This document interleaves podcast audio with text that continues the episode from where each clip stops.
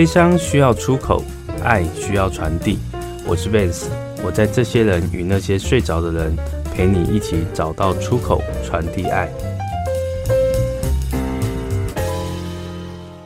欢迎收听《这些人与那些睡着人》，我是 Vance。啊、呃，约莫大概六七年前呢，我注意到一个活动，叫做“死亡咖啡馆”，这是一个聊生死的一个活动。那聊。办这个活动的老师呢，其实叫郭慧娟郭老师。那他办这个死亡咖啡馆的时候，前前后后我算一算，大概参加过他办的活动，大概超过十场吧。那每一次啊，我去到场参加这活动的时候，我发现有一些成员很有意思，很多各式各样的人都会来参加这样的活动，甚至有些是呃，在台中市立殡仪馆的这个。工作人员然后来参加，所以我发现呢、啊，这个还是有很多人不会忌讳去谈生死这个问题啊，而而是会那种很积极来面对，去想要去了解死亡这议题的朋友，这也让我觉得推广。死亡教育这件事情呢，会更有信心一点。啊、今天很荣幸能邀请我们台湾死亡咖啡馆的引路人郭慧娟郭老师来跟我们分享他在近九年多、将近十年的时间，在推广死亡咖啡馆的这些点点滴滴。我相信呢、还是有很多人没有听过死亡咖啡馆这样的活动，所以我希望借由本集的分享，让听众朋友们更加认识这个活动，也不要去避讳谈论死亡这个议题，让我们都可以活得更好，更懂得去珍惜。那我们欢迎。今天的来宾郭慧娟郭老师，主持人好，我是郭慧娟，大家好。老师，那个因为跟老师刚开始办的时候，我真的就跟着老师在哪里办，我就好奇，就赶快报名去参加，然后也跟老师跑过好几场。那当初老师是什么样的原因，什么样的初衷，让你想要去呃在台湾把这个活动办起来？嗯，我觉得我大概是二零一一年的时候听过这个活动，是。那么我在呃网络上搜寻看到了这么一个活动，那其实在，在呃二零一四年的时候，哎，就有这么样一个机会哦，就是有人问我说，哎，有一个死亡咖啡馆活动，有没有可能可以在台湾办？嗯哼，其实我我大概思考了半年，哦，想了半年才去动作。会有人愿意喝咖啡谈死亡吗？对呀、啊，其实那那个虽然只有九年多的时间，差很多，时空背景整个不一样了。所以那个时候我想了半天，我就想，其实不要一直想，就是办，哎，办就对了。是，所以我第一场那时候我就想说，哎，也没关系，都没有人来，我就把亲戚朋友找来好了。哦，所以，哎，我真的在台中找了一个咖啡馆，是在那个美术园道旁边，一个氛围还不错的，是好的一个场所咖啡馆，哎，就办了。嗯哼。可是我真的没有想到，嗯，办那场之后，是后面的大多数都是邀约。哦，所以这个就是办完那一场，很多人其实就传开这个活动，是这意思吗？让大家知道，其实可以来聊一聊这件事情。对，然后我就发现。台湾社会其实有很多人是。是对这个议题是很有兴趣的，是，所以就一直都有邀约，陆续一直办到现在，快十年的时间，百分之九十九都是靠邀约的，都是邀约。我自己办的其实真的是不没有很多场。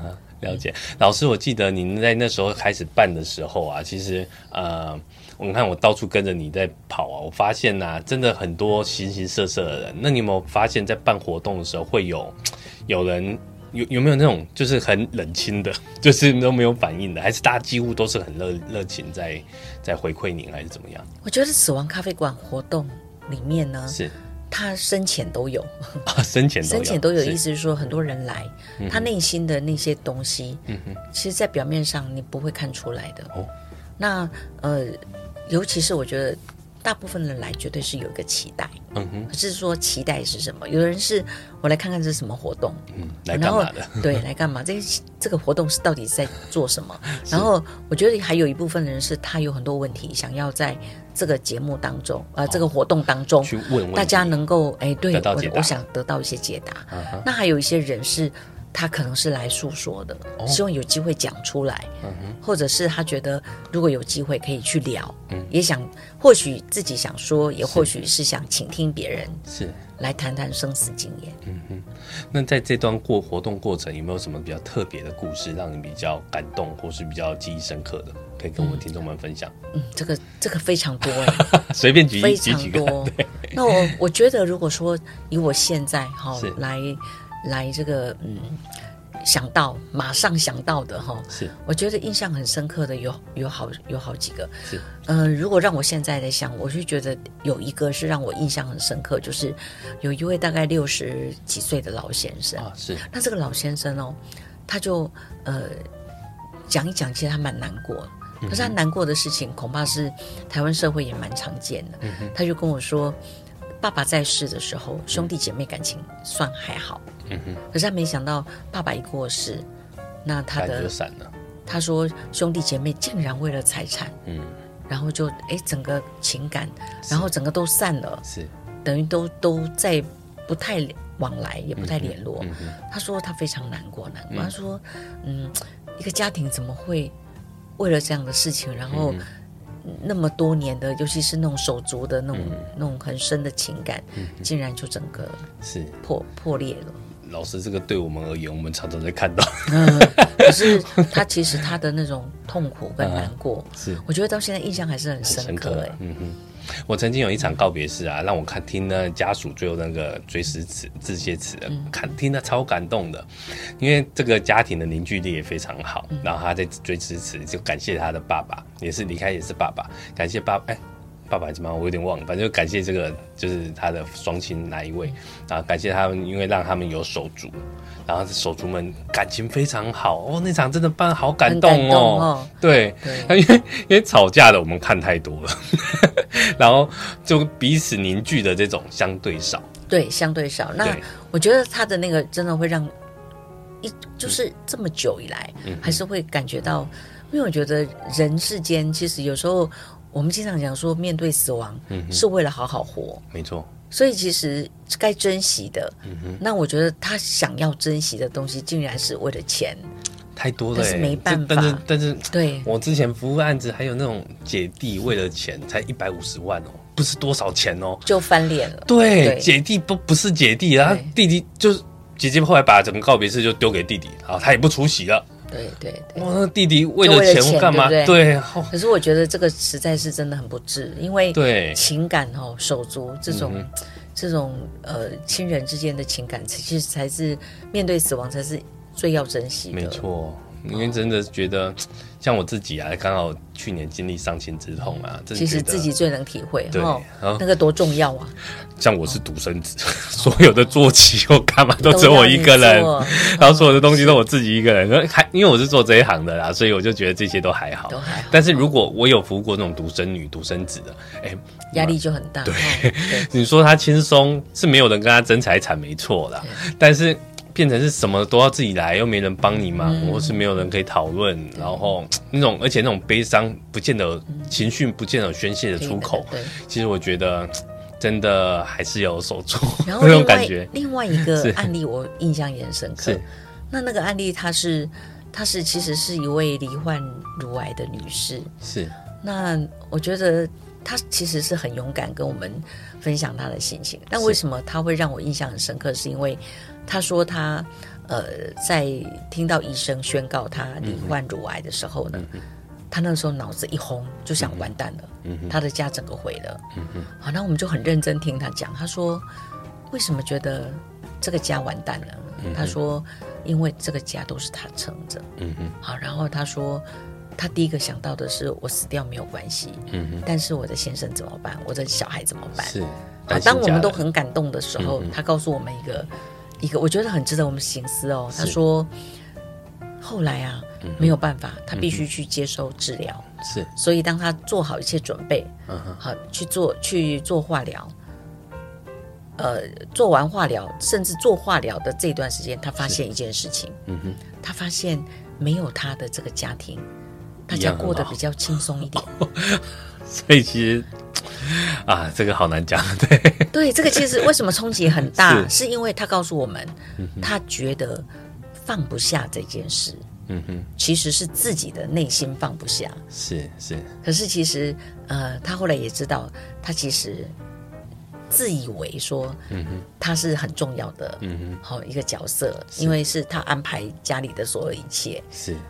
那我觉得这个案例让我印象很深刻，而且也震撼我们在场所有的人。就是，是对我们一直说要放下放下，其实不容易。嗯，嗯，我觉得啦，这种死亡到我们面前的时候啊，有时候啊，真的是有一些启示。那些启示不见得是你你个人放不下家里，其实你可能会发现是你给家里太多压力。其实这个疾病是要告诉你，你要休息了。对。我觉得很多那种启示，真的是真的是当事人或是最至亲的家人们，就会有一些形式发现。我前阵子有一个一样访谈一个朋友，她就是年轻的女生，四十来岁，子宫颈癌，目前她在化疗中，还是在聊啊，聊到她跟她孩子们的相处，然后她孩子就是因为她生病，然后孩子也开始就是。学习跟他有很多以前可能不会沟通的一些话语之类的，然后发现他孩子还是一个暖男哦，对，就是那种情感因为疾病重新凝聚。然后在聊天的过程，我就问他说：“如果让你重新来选择，你会不想生病吗？”他他的回答让我很惊讶，他说还会是还是会去接受这个疾病。因为这疾病其实带来的改变太大了，但是当然治疗啊，或是各方面，他当然还是希望好好的继续陪伴着家人嘛。对，但是这个这个回答真的让我太惊讶了。就是一般人一定说，当然不想要这个疾病或干嘛，但他是让我觉得，他是他是选择，他愿意去接受，这是一个就是让我觉得很伟大的妈妈。然后在死亡咖啡馆活动里面，是在面对死亡这一块，也会听到一些。很，我觉得那个听到的答案都是像刚刚，是。像刚刚你所讲的，呃，有一些是他在思考死亡这件事情，嗯哼，那么这答案也会令我们很震惊。真的，我觉得也是一个学习哎。譬如说，我印象很深刻，曾经有一位太太，是。那这位太太，她在叙说她的女儿，嗯哼，好，就是呃车祸身亡，嗯哼，然后她的女儿其实是自己去自撞的，自自撞，是。那。呃，但是那个故事听她这样讲，那么我们都看着他，那其实大家现场大家都能够体会那个什么呃白发人送黑发人那种痛悲伤。嗯。可是讲讲讲到最后的时候，当然我都会请问一些问题，是、嗯、就会说事先有没有一些征兆？是。那你觉得他为什么会呃对于这样的一个死亡事件？是。其实我觉得那也是我们所想要了解的，嗯哼，就是在面对死亡，呃。虽然痛，可是死亡这个事情，如果很理智、冷静下来去思考，它是一个什么样的真相？嗯哼。结果这位妈妈到最后的时候，她说：“我不知道我该不该讲。”嗯哼。可是我竟然有一种感觉，嗯哼，这是她的选择啊。那我我们就问她说：“为什么你会这么讲？”是她说：“她从来就不会走那条路。”哦，所以那天就突然跑去走这样走，嗯哼。然后在死亡咖啡馆里面也会有人谈到，是这个家人死亡事先好像他都做了一些安排，改变，嗯，安排安排，嗯哼，或是有一些讯息透露出来。所以我觉得这个是在死亡咖啡馆活动里面是听到很多生命的。大家对生命、对死亡很特别的一些现象跟感觉，真的很特别。因为对啊，平常都不走这条路，为什么那天突然神经不对，走那条路发生这样的意外？所以当他这样子讲的时候，其实震撼的是我们。是是，哎，他为什么会这样子去说？而且当我们听到很多人讲说，事先似乎都有一些征兆。嗯哼。就是他是非常悲痛的、嗯、的的这样的的的民众，是。可是，在谈到亲人的死亡，他可能都还没有走出来。嗯、可是，好像在某些的呃冷静或是理智的一个判断下，他会感觉是这似乎是某一些的安排。嗯。所以我就会想到很多长辈说生死有命哦，好，或者是很多事情是天注定。是是是我觉得呃，我觉得很值得醒思啊。嗯，真的，因为。这听起来真的是有点悬啊！就是我们做这一行，当然也会看到一些很没办法解释的。然后老师在办这些活动的时候，原来也会有这些，对，而且会有，甚至有时候会碰到一些，他会告诉我说，他觉得他的家人没走，怎么办？哎，他的家人没走是什么意思？就是，他觉得他在的，还活着，还是还？对，或者是说有一些人，我印象碰到一位太太，是那位太太，就是跟我那那位大姐跟我说，她。呃，第一个是他的小孩在国中的时候，嗯、就曾经跟他讲说，他看到爸爸，爸爸在家里哪里。嗯嗯、然后另外是他在来上我的课之前，他说前不久他去某些地方，就有人跟他说：“哎，你后面有跟一个人。”然后就会说跟了谁？嗯，他跟他描述之后，他发现他就是他先生。哇，也有碰到这样的，嗯，这么特别啊？是的，然后他们就会告诉我，他们就会希望我给他们一些建议。真的很特别，这个都会碰到。是是是，因为很多在每个人的信仰里面，可能会有一些法事或超度啊，那些 不知道是不是肉伴来这样，我不知道。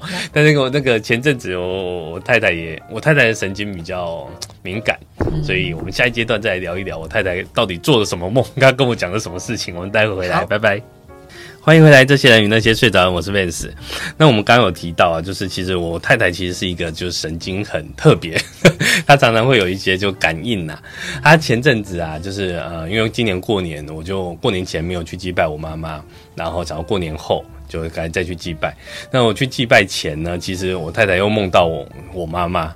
然后就很神奇，因为之前在节目里面我大概有提到，就是，呃，因为我有一个好朋友，他父亲是仁波切，所以我妈妈离开的时候，他有送我那个香粉，然后就铺在棺木里面，然后焚烧那香粉。他们是说，呃，对我妈妈的那个在中阴身的这个过程是好的，那我也照做。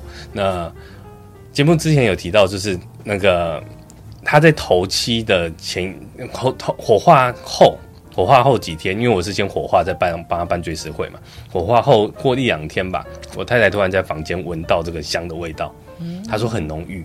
我那时候我我那时候应该睡着，我没闻到。她说她就跟我讲这件事情。我想说，我就问她是什么味道，她形容一下，我说是不是那个香粉的味道？她想一想说好像是，然后我就就有点吓一跳，不会是妈妈回来吧？对。然后隔一天，就隔一天还两天。我在房间，我自己就真的亲自也闻到了这个味道，但是很淡的，就是淡淡的这个味道。我在想，嗯，可能是我妈真的回来，对，因为家里发生一些很妙的事情，比如说，就是呃，家里晚上三更半夜头七当天，头七当天的凌晨，家里的电视突然打开。然后，然后，因为我们家是跟小朋友跟大人都睡在一起，我太太以为是我女儿看电视就睡着了，把遥控器拿着，然后睡觉不小心压到，所以我就去去找一下我女儿旁边没有遥控器啊，然后就看到遥控器其实放在电视上。把电视打开，然后我就不疑有他，然后就我太太吓到了嘛，我就拿起遥控器把它关掉，说继续睡觉，我就睡着了，但是他就吓到这件事情，然后就有可能是我妈回来，就是就是家里发生一些奇奇怪怪的事情，然后这次他又梦到我妈，就是告诉他一些事情是我不想让他知道的事情，嗯、所以就觉得，哎、欸，好像真的有托梦这件事情很神奇，嗯、在死亡咖啡馆的活动里面有没有？就是学员会跟你分享这些事情呢？嗯，有，也有。其实在，在在那个死亡咖啡馆活动里面，还真的是什么样的问题都会有。是，好，譬如说举例来讲，我印象很深刻，也是有一个，呃，也是有一位，他讲说，而且是一位年轻的小姐，她说她是呃妈妈过世，是，但是她自己本身因为也是会可以同龄哦，所以她说她在告别式，嗯哼，就是她呃。那个不是告别式，就是他在家里面树林，是。好在家里面治丧。那他就看到妈妈，嗯哼，然后就是呃妈妈过世，那整个都都摆好树林之后，是。他就说就就有一些人来，陆续的亲戚朋友嘛，是。结果他就看到他的妈妈，他看到妈妈，妈妈就想说啊，给那里写下面礼记，那大家都来啊，嗯哼。他就是看到妈妈不知道自己已经死亡，了解了解。哎，他是碰到这样的问题，所以是挺久在躺在灵棺木在对灵柩在家里，对对，在家里。然后他就他就说：“哎，怎么会有呃，就是自己死亡是不知道的。”嗯嗯嗯。但在很多佛教里面讲，的确是有这样的可能。对对。然后他就是问我，那我我印象很深刻，我是问他说：“妈妈有什么放心不下的事吗？”是。好，然后当然其实。呃，他他已经亡故了嘛，不晓得他这样讲。可是因为他自己本身也可以通，也会通灵，所以其实他可以去跟他把这个讯息跟他讲。是是是。但是我觉得重点在于说他是不是已经做好准备，或者是说他有没有放心不下的事。嗯哼。哎，然后结果一问，果然他就告诉我说有哎，哦，他担心的是他的爸爸。嗯哼。好，老爸爸年纪很大了。不是不是不是他的先生，不是不是爸爸，是呃呃。那个是他妈妈，是。哦，不是，他应该是讲说他先生啊，嗯哼，担心他先生，是是，她老公就是通灵者的先生，对对，通灵者的，就是应该算是他的女婿啊，对，嗯哼，好，所以他就他就他就是跟我说，哎，这样子一段，嗯哼，好，那当然我也是会给他建议说，其实我觉得是。我们都讲说生死两岸，嗯、尤其是王者本身，其实让他能够是安心的。嗯嗯嗯、那刚刚讲的那个是，他就说，呃，他感觉他的先生都还在。嗯嗯、那我就其实我觉得像这一类的，嗯、其实我都是会，嗯，不会往那个怪力乱神的方向去而是会询问说，那那那你的先生放心不下的是什么？嗯嗯嗯他说：“放心不下是可能是孩子，孩子，嗯、对，就是孩子。嗯哼，那我其实我也会建议，我会建议说，其实，呃，人跟亡故的人是可以沟通的，是可以沟通的。是，那你可以用你的宗教方式，是。好，那么或者是他的宗教的方式，嗯、你可以结合那个，然后去做一个、嗯、跟他做一个沟通的方式，告诉他说你可以放放下。”其实就是追求平安的一个过程，对，就很重要。那我觉得是让他放心了，嗯、那么他就会离开。这一类的案例碰过询问的蛮多的，在活动里面就有人这样问你，对对，他们就会询问，啊、或者是私底下来问。哦，了解了解。但是我觉得这些的问题，可能我我自己的解读跟认知都会觉得比较是在。亡已经亡故的人，他或许真的是有一些是放不下，嗯哼，好，然后或者是说，呃，有一些事情他还担心着，嗯哼，所以我我我自己都会觉得说，其实让呃除了自己做好准备，好身后事的准备、医疗的决定之外，我觉得一个就是对自己的生命真的要去做一个一个总结，是，然后让自己能够。呃，真正放下是是是，因为真正放下真的不容易，不容易，嗯、对，不容易、嗯。所以老师在那个生命回顾这一块呢，其实很多人 都是到临终才做，我觉得有点可惜耶。嗯、其实，在我觉得像做从事这行业这么多年了、啊，很多人都不外乎跟我说什么啊，丧礼不重要啊，都拜人家看的啦。然后，所以他比较在意的是生前告别式。那会不会在这个活动里面会有一些学员跟你提到说，生前告别式这个这件事情要怎么办呢、啊？或是你有什么样的建议让他去做这件事情？我觉得主持人刚刚有讲到一个很重点，就是说生命回顾，是因为我觉得生前告别式，甚至于在丧礼，是其实不是就是总结这个人的一生，是只是是自己总结还是由别人来总结？是啊、哦，那我我会觉得生命回顾其实是我过去几年来很重要的强调的一个。呃，课程也好，活动也好，是就是活动的主题。那为什么很重要？是因为像我在很多社区据点，我都会跟长辈说，呃，其实生命回顾它可以帮助我们去了解，细细的去想一想自己每个生命阶段是好。那么收获的是什么？嗯，好，但是失去的又是什么？是那没有满足的又是什么？嗯，然后没有完成的。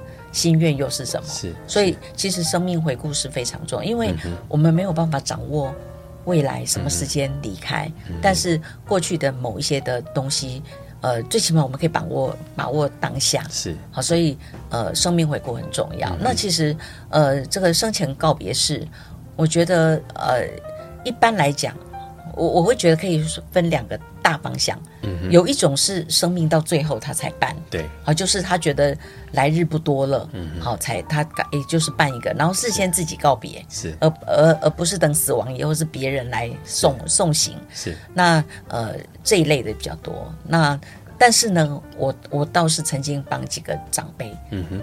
啊，真的是有帮他们筹办，哦、是，是他还健康，是是是。好，比如说他觉得他七十岁，嗯，或是他觉得他健康的时候，他想要办生前告别式，是是。那这一类的生前告别式比较多，就是真的是进行生命回顾，是，然后就是一样的，哎，生命当中谁该跟他及时道爱，是。道谢、道歉，嗯哼，好，道安问候，是是。所以这个部分就是可能在我的活动里面比较多的是这个部分。嗯、太棒，老师下次有这种生命回顾的课程，我很想参加，因为我一直觉得这一块很重要。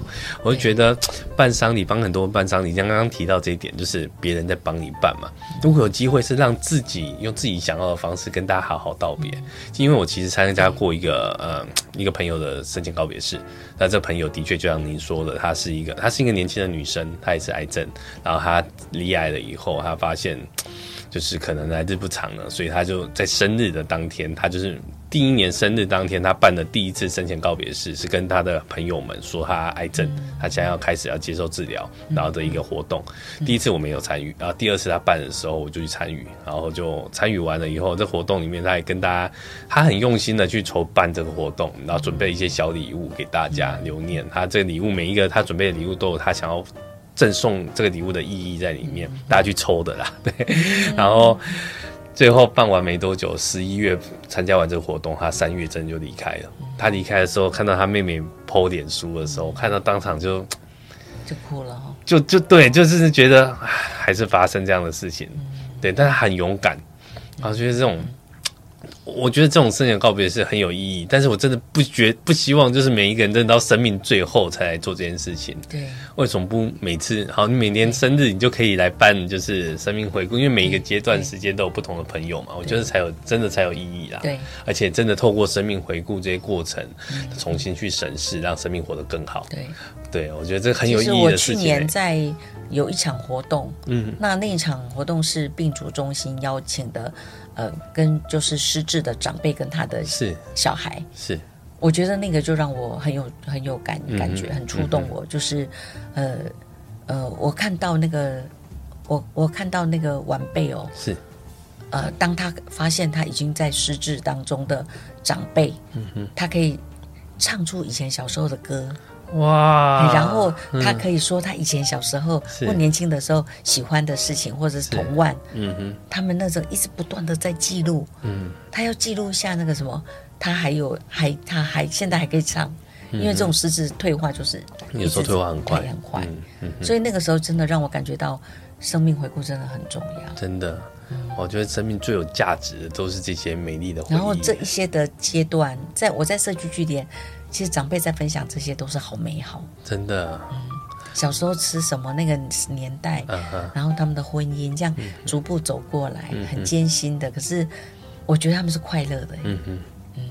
所以我觉得做陪长辈做生命回顾，就是好像在捕捉那个童年的快乐，是是是。还有生命的那种哇，青春洋溢。是，它虽然又很痛苦，又很很 艰辛，很穷困，对，很穷困，可是很快乐哎。嗯嗯。但是我觉得这也是现在社会缺乏的。现在可能就是素食文化，速什么都快速，我干嘛都缺少了。我们好好慢下来去体验，去享受生活。我觉得好可惜哦。然后就每次就是在推广这些生命教育、死亡教育的时候，就发现其实我们真的不应该被。科技呀、啊，当然，科技是帮我们生活过得更好，但是不应该被它绑架。对，要回归自主权这件事情，所以办这个生命回顾的这个课程活动啊，就老师近期有 有这样子的打算吗？有的时候再跟你分享。好，我要去参加，太棒了！这个我觉得这个过程是真的是很美好的，因为。我我真的觉得，为什么我要办这个节目？这些人与那些睡着的人，我觉得那些睡着的人真的是在教会我们好多事情。对，然后这些家属 也在教会我们一些事情，有有真惨的啦，也有美好的啦，所以这些都是让我们就是啊，就是看到很多生命不同的面相。对，所以这个这个。在，我相信老师在办这些课程活动啊，会有更更深的体悟。但我记得老师好像有研发新的模式嘛，像是桌游啊，带老人家去体验一些这些模式，我觉得这很棒哎。我觉得那个桌游真的是一件很有趣的事情。对，因为桌游它就可以有系统，譬如说你说生命回顾嘛，哈，哎，我们我们讲说生命回顾那。哎，你如何是有系统的？是，可是桌游本身它就分阶段啊，它就把人生分成几个阶段，是，让他就某些程度就是引导他去体验他那个阶段的过程。哎，对，然后因为那里面有很多小问题啊，然后这些问题就是比如说不同的阶段嘛，比如说举例讲幼儿时期，是幼儿时期，那呃最爱自己的是谁？嗯，他就可以开始去思考，嗯，好，然后有没有发生最难过的事？是。或是呃，这个阶段啊，那比如说最喜欢吃的零食是什么？是，然后最喜欢玩的玩具是什么？嗯、好，然后那时候的生活环境怎么样？是是是。好，然后有机会读书吗？嗯哼。好，那你看在这个过程里面，他就会针对问题，是，然后就就会开始去讲到那个，嗯、啊，那个时候哪有东西可以吃？那时候怎么样啊？就开始讲，嗯、然后他绝对不是只回答，他会去说我们那个年代很苦啊，嗯、好，就长长辈嘛，他就会讲。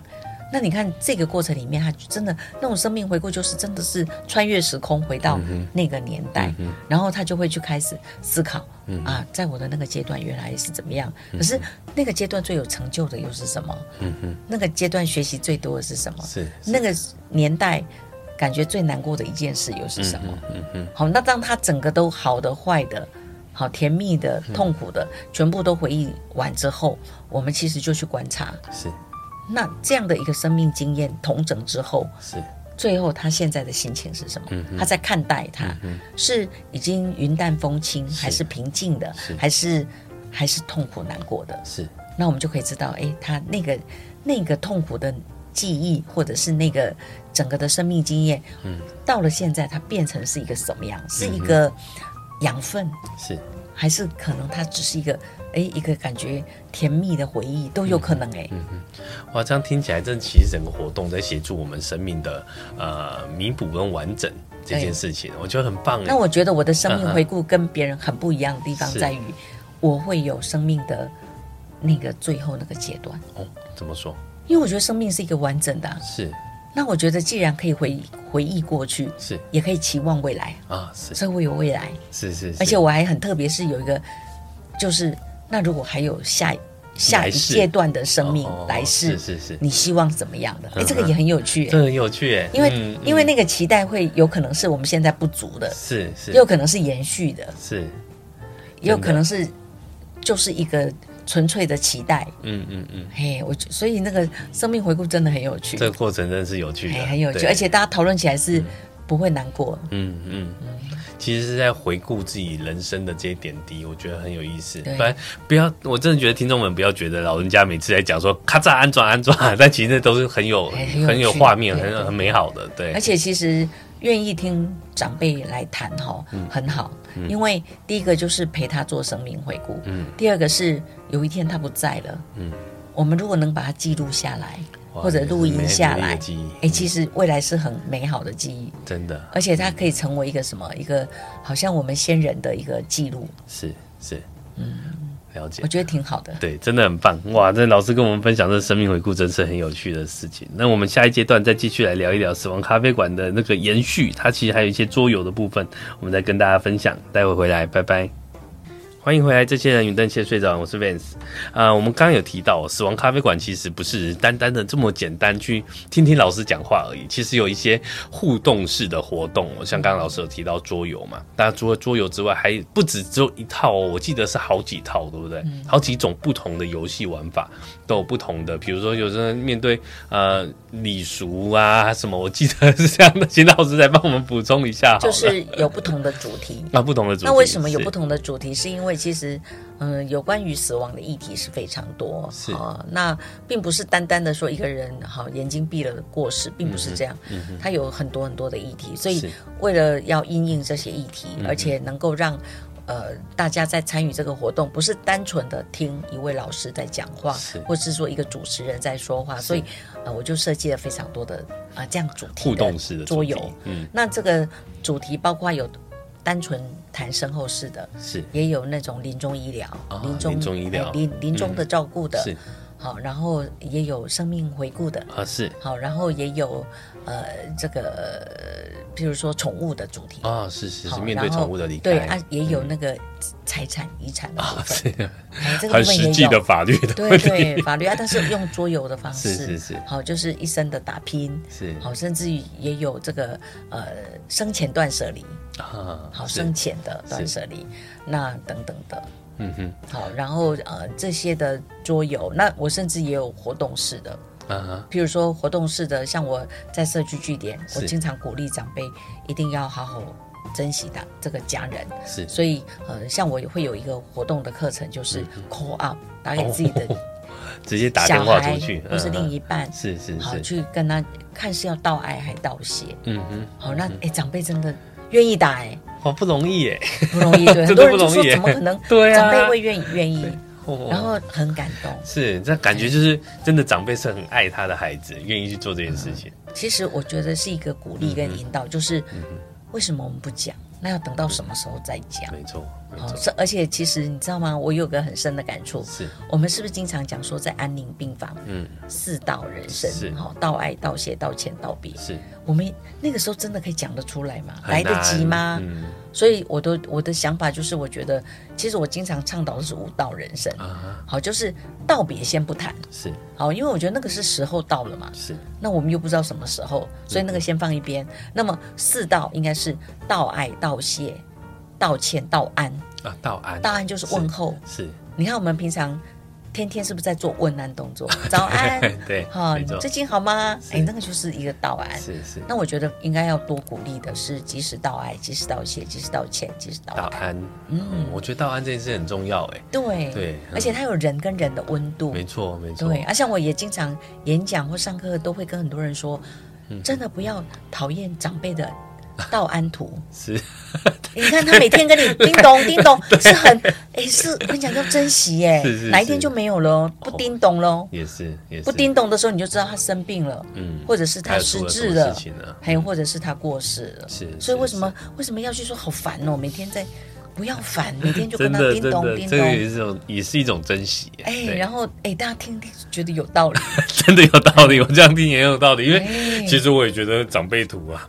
我都久久再点他一次，因为他几乎有些长辈每天都传，对，然后可能五六天才把它点开一次，也没有真的去看他或干嘛。可是想想看，每天可以跟他打个两个字早安也也好，问候一样。对，如果说你觉得他是一个很重要的人，是，其实你就就。必须这样做。那如果你觉得他是一般的人，那当然没关系，你可以一般处理。是，好，这真的要珍惜。是是是，哇，这真的蛮重要的哦。很重要。然后像桌游，它有个好处就是说，它它不是，它是一个游戏。我们透过游戏在谈死亡的议题。嗯。好，那它可能是一种演练。是。它可能是一种，好像是我们在只是单纯谈一个事。是。所以它会带给长辈或是一般人，就是。他好像不是一个迫切在谈我，但是又好像是，又好像不是。好，然后他就是一个游戏互动嘛，按、你的想法，我的想法，嗯，大家交流。所以，在桌游，嗯、像长辈可以说：“阿弟被请下面嘿，阿过敖盖请下面嘿。”阿太会说：“阿弟被开瓦贼，阿会开瓦贼。”嘿，就感觉在菜市场在聊天呢。所以我们有时候就说：“哎，真的，长辈笑得很开心，说啊，弟被请下面，就是笑得很开心，对不对？哈。然后呢？就不知道原来在谈的是身后事。哎，嗯嗯嗯，这样听起来很有意义啊，哎，然后他们也会讲到啊，哎，那将来想用什么葬法，嗯，好，然后还有呃要想听什么音乐，是，哎，他们很认真讨论呢。阿里贝用下面嘿，安贝没下这啦，哎，很麻烦呐，请黑刚好，嗯，哎，啊有个像有长辈跟我说他想穿泳衣，哎，真的假的？真的，那我就问他说为什么？嗯，他说因为我想要海葬啊。哦啊，那种面瓦沙底价格，是不是 很有趣？所以他会去思考，然后他在讨论这些，然后长辈甚至也会说：“哎，将来我们会被拜几代？”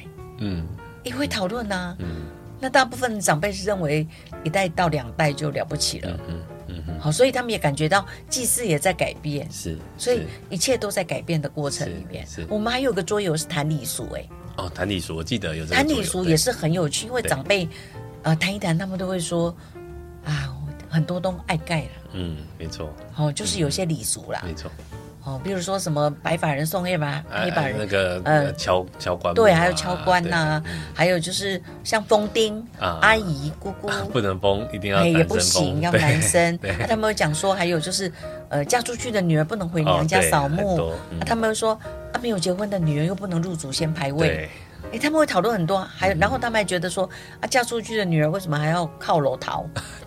哦，他们很，他们都说很排斥，爱盖 爱盖，太传统了，真的很有趣。啊！所以其实死亡的议题在死亡咖啡馆里面，透过桌游，透过这样聊天，是。其实很有趣，耶。是是，好像好像这个话题不再是这么可怕，好，不再这么避讳。嗯嗯，所以我觉得，呃，死亡咖啡馆活动对我来讲，我都觉得我是受益最多的。是是是，听众朋友们，如果这样子对于死亡咖啡馆的活动有兴趣的话，就请你关注我们那个呃，我记得老师有一个协会，对不对？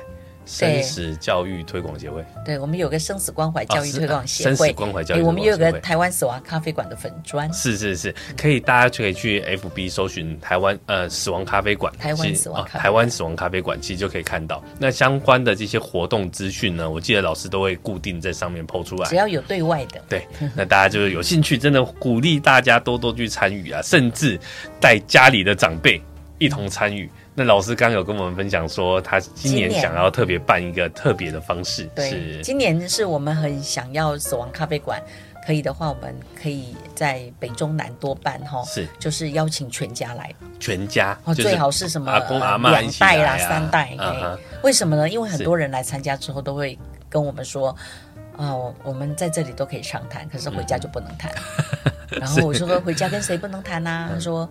呃，跟爸爸妈妈很难谈，嗯、啊，有一些太太会说跟另一半很难谈，啊，是会，嗯，但是这样子，呃，有没有什么方法可以邀约？因为有些长辈可能对于这个活动会。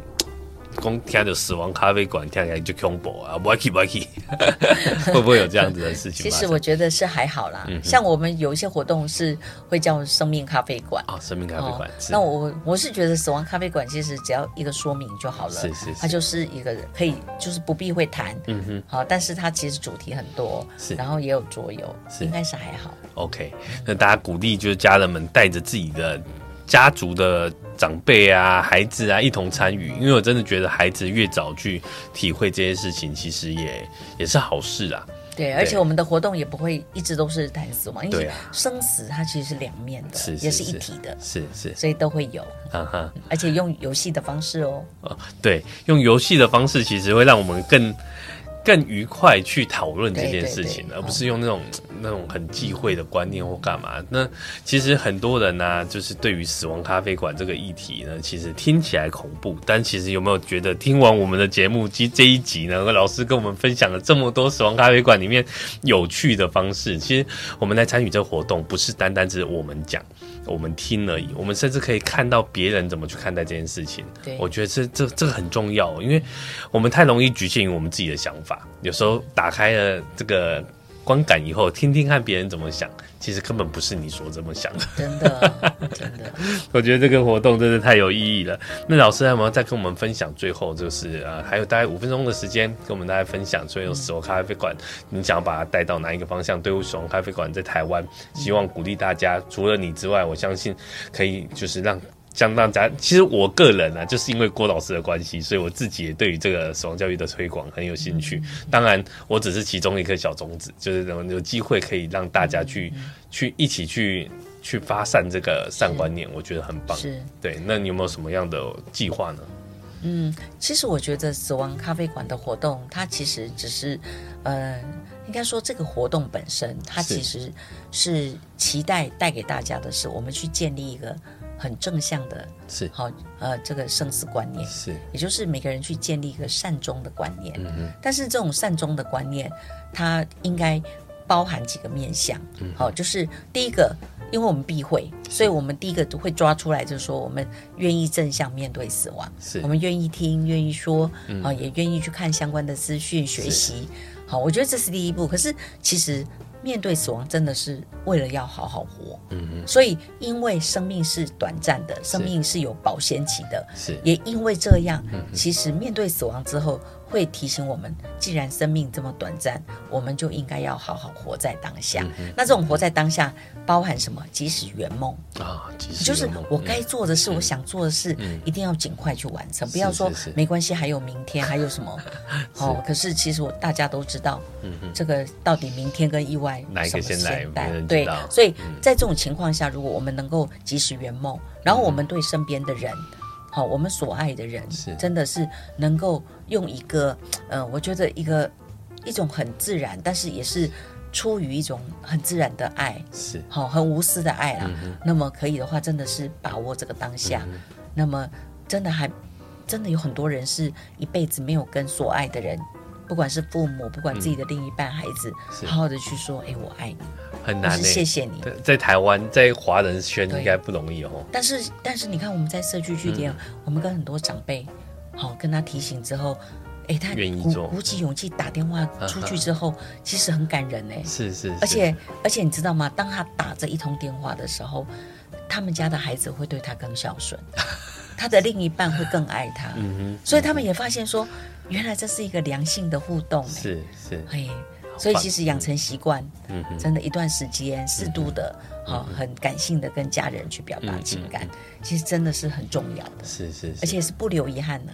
真的，我觉得人生最怕的就是遗憾。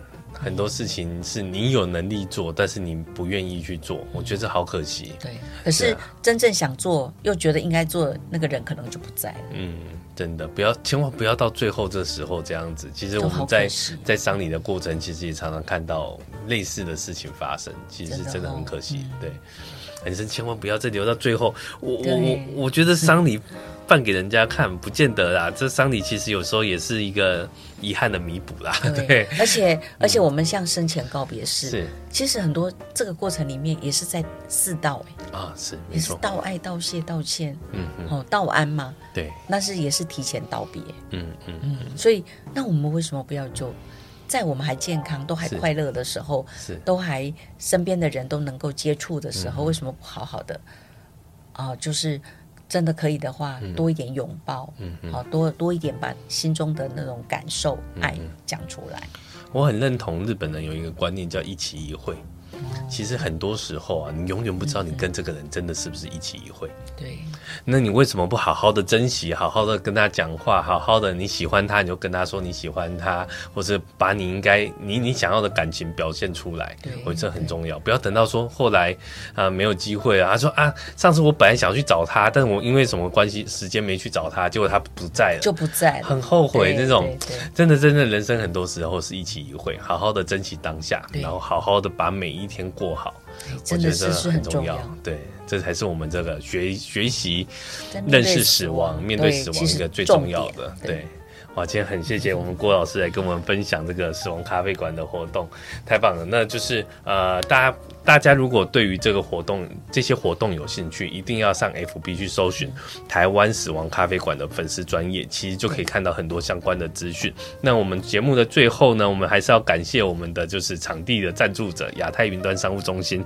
那亚太云端商务中心呢，它是一个全台北市最能帮助创业者的商务中心，因为它这边有很多的呃呃资源可以供给给创业者来使用。比如说，你想要呃开一间公司，你需要找会计师。这边有会计师的资源，可以可以无偿免费提供你去咨询，然后或是你有一些法律上相关的问题，这边有法律顾问可以协助我们的呃，就是创业者去做这些这些咨询。还有，如果你想要找资金，还有所谓的那个政府的协助带，他他如何去争取政府的这些创业资源的这些顾问可以协助大家。所以创业的路上不容易，那我们有机会就是来亚太云端商务中心，也可以得到很多相关的资源。那节目的最后也谢谢我们的郭老师，谢谢主持人，谢谢来来做我们的访问。那大家啊，下礼拜的那个晚上，每个礼拜三晚上九点到十点，请在准时收听我们的这些人与那些睡着。我是 Vince，谢谢老师，谢谢大家，晚安，好，晚安，拜拜。